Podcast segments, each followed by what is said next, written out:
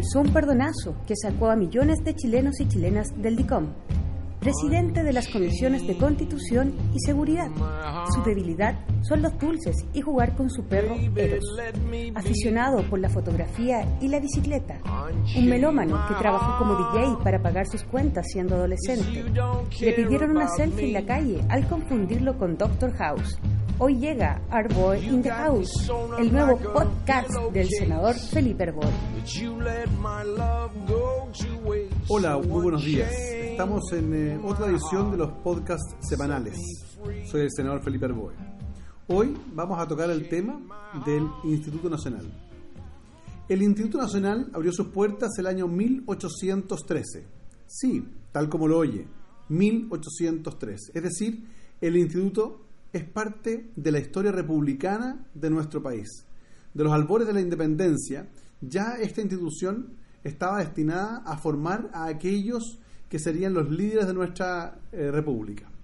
Con el correr de los años y las décadas, el Instituto Nacional se transformó indiscutidamente en el liceo de excelencia de carácter público que formó a líderes eh, tanto teniendo presidentes de la República, como también líderes del mundo empresarial, del mundo académico, en definitiva su vocación pública y su alta exigencia y calidad académica eh, eh, instalaron el Instituto Nacional indiscutidamente como el mejor liceo público de nuestro país.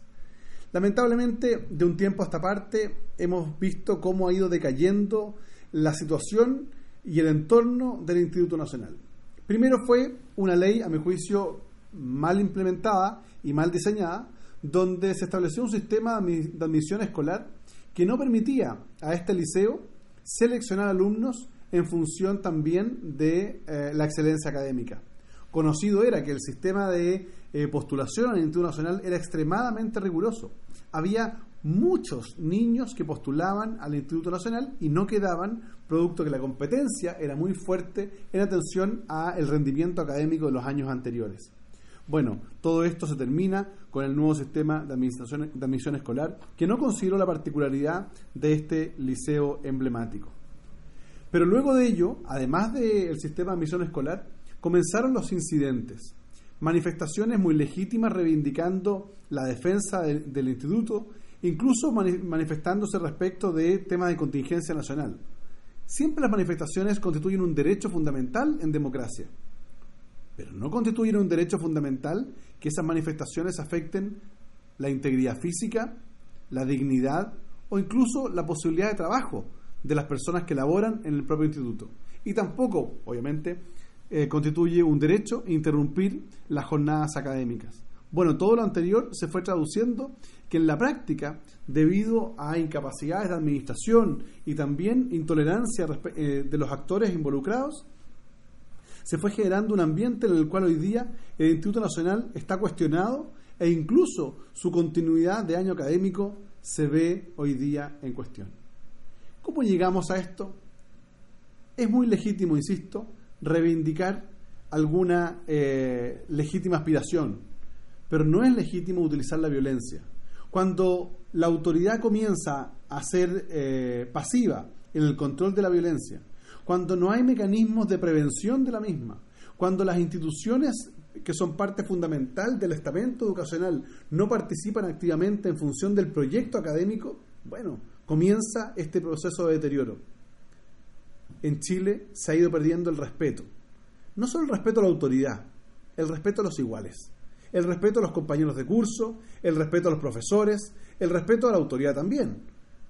Hemos perdido también la autoridad, el sentido de autoridad el profesor que antes podía castigar a un alumno, obviamente con mecanismos adecuados, hoy día se ve cuestionado y muchas veces agredido no solo por los alumnos, sino también incluso por los apoderados. Entonces tenemos una situación muy delicada. Lamentablemente, el Instituto Nacional está sufriendo o pasando por sus peores momentos desde su fundación en 1813. Lamentamos profundamente eh, tener un gobierno pasivo, una autoridad municipal que más allá de los esfuerzos que hace, asume su incapacidad para poder controlar y mejorar esta situación. Lamentamos un gobierno inepto en esta materia.